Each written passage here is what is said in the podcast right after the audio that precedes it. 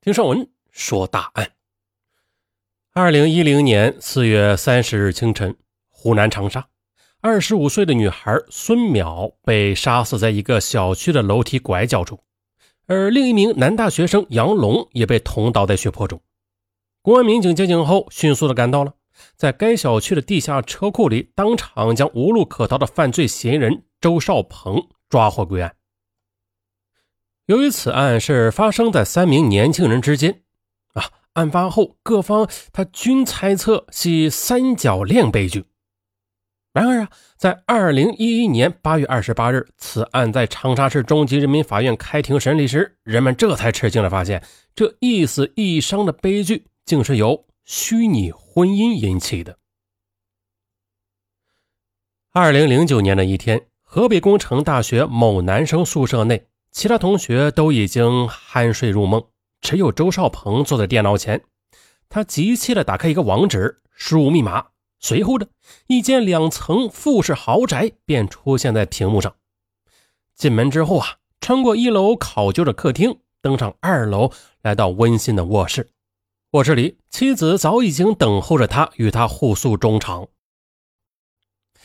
二零零九年春天，自从在网上结婚登记处领取结婚证后，当然了，这些结婚登记处啊、结婚证啊都是带引号的啊。领取结婚证之后，周少鹏经常沉醉在这样甜美的时刻。周少鹏，河北工程大学建筑工程技术系学生，一九八九年十月二十日出生于江西省新干县，父母都是农民，家境也贫穷。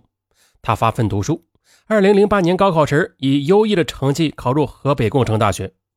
可是，一入大学，周少鹏他失望的发现，成绩优秀在大学并不重要。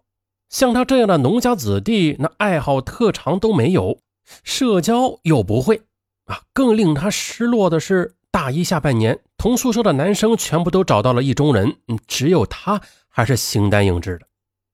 一直到了大一快结束时。在哥们的怂恿下，他鼓起勇气追求一个他暗恋了很久的同性的女生。可是令他备受挫折的是，女生嫌他太古板，没有情趣哎呀，室友们得知他的悲惨遭遇后，点拨他：“老兄啊，你不是个游戏高手吗？那谈恋爱就像打游戏啊，你谈的多了，就自然成了高手了。”这一语点醒梦中人。周兆鹏在大一开学时，爸妈就给他买了电脑。每当节假日，那恋爱的同学出去约会了，他便一个人打游戏。在当时最热门的《天龙八部》里边，他打到了顶尖的级别啊，有好多女粉丝向他取经，但是他都不屑一顾。同学们一说，他这才意识到，只要他这些女粉丝里边随便的发展一个，嗯，这不就可以网上恋爱了吗？很快的，二零零九年三月十九日晚。周少鹏留意到一个名字叫晴哥哥的女网友留言，说：“我失恋了，只想打游戏，特向你拜师学艺。”此后的一有机会，周少鹏就教晴哥哥打《天龙八部》，每天带着他不断的升级，两人的情愫在相依相伴里悄悄的滋长。在二零零九年的愚人节，两人在玩游戏时啊，不知为何晴哥哥他老是不在状态，两人玩的都不起劲儿。周少鹏百无聊赖，正想下线时，秦哥哥突然发过来一行字：“听说我男朋友快结婚了，我今天好难过。我也好想结婚，今天就想结。你，你愿意当我的新郎吗？”周少鹏吓了一跳，但很快就明白过来，对方说的结婚是指网上结婚，就是在《天龙八部》的一个社区里。有一个叫桃花源的虚拟城市啊，在这个桃花源里，虚拟街道、建筑物、购物百货店等应有尽有。更重要的还是有一家婚姻登记处，网友们可以自由恋爱，并登记结婚、就业、购物、生子育子。周少鹏一听对方想在网上玩结婚游戏，他高兴坏了。当晚十点整啊，经过一系列的资格审查之后，他们两人很快领到了一张大红的结婚证。然后两人手牵着手，在天龙月老的见证下，举办了一场朴素、简单又庄重的婚礼。虽然他明知道这一切都是虚拟的啊，但是周少鹏还是激动的流下了眼泪。秦哥哥本名孙淼，湖南宁乡县人，二十四岁。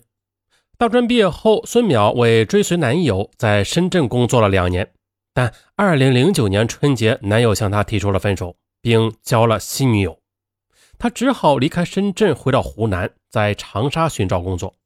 可是找了半个多月，他也没有找到理想的工作。这天，孙淼突然得知这前男友要结婚了，她难以内心的伤感，这才与周少鹏提出网上结婚。很快的，两人在网上进入了如胶似漆的蜜月期。不料，两人开始假戏真做起来。如果哪一天不和另一半联系的话，嗯，他们心里都会感到像是少了点什么。就这样，在一个月后，两人在现实中也正式的确立了恋爱关系。二零零九年去了一天，在周少鹏的力邀下，孙淼终于同意到河北来看他了。二零零九年七月十一日下午，孙淼要到了，周少鹏请了假，来到了火车站。在焦急的期盼中，火车到站了。周少鹏一眼就看到了外形酷似一名香港明星的孙淼。只见他一身白色的连衣裙，袅袅娜娜的向周少鹏走来。周少鹏完全被迷倒了。孙淼见周少鹏文质彬彬，也很开心。当晚，周少鹏为孙淼在学校旁登记了一个小宾馆。啊，有了网上恩爱生活的铺垫。当天晚上，两人就突破了最后的底线。他们点点点儿，啊，点点点儿，后边是什么？这我哪知道啊？他不让说呀，啊不让说。啊，就那些日子，为了与孙淼厮守，周少鹏甚至开始旷起了课。令周少鹏隐隐不安的是，两人一个在长沙，一个在河北，这见面的机会太难了。于是乎，他想让孙淼在河北找工作，嗯，避免分离之苦。可由于孙淼吃不了苦啊，一般工作又不愿意做，找了好几份工作都没有谈成。半个月后，面对高昂的住宿费用，两人都吃不消了，只得忍痛分别。火车站里送别，孙淼哭成了泪人。周少鹏紧紧地抱着安慰他：“不要哭啦，不就是一千多公里吗？那这样，我一放假。”就过去看你喽。很快的，二零零九年的国庆，周少鹏便奔向了他的心上人。孙淼将周少鹏带到长沙市岳麓区的一个装修考究的高档小区里。原来啊，孙淼的哥哥是某个大企业的主管，房产有好几处呢。他把长沙的房子让孙淼住，而此时的孙淼已经在一家网络公司上班。周少鹏万分珍惜两人短暂的相聚时光。每天早晨啊，他会率先的起床下楼，为他买来热腾腾的蛋饼。孙淼上班出门时，他会为他系好围巾啊，一直送上车。孙淼下班之后，他便和他一起手牵着手游玩，这日子呀，太甜蜜了。然而一周之后，周少鹏不得不一步一回头的上了火车。哎呀，那依依不舍的劲儿啊！这次两人一分开，孙淼就得了重感冒。严重时躺在家里，饭都吃不上。远在河北的周少鹏得知后非常着急，但是却毫无办法。他只能一天一个电话的打过去。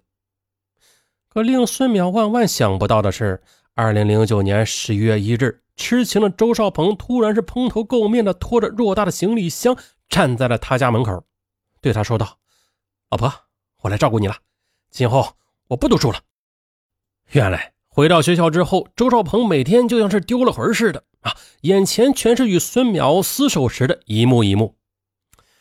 这个从来没有恋爱过的男孩，一颗心完全被爱情占满了。得知孙淼得了重感冒，他竟然为了爱情中断了学业，去长沙与孙淼厮守。在他离开学校之前，他既不敢告诉父母，也不敢明确的向班主任宣布。只是悄悄地将自己所有的行李打包，头也不回地离开了这所他只读了一年半的大学。孙淼在感动之余也很有压力。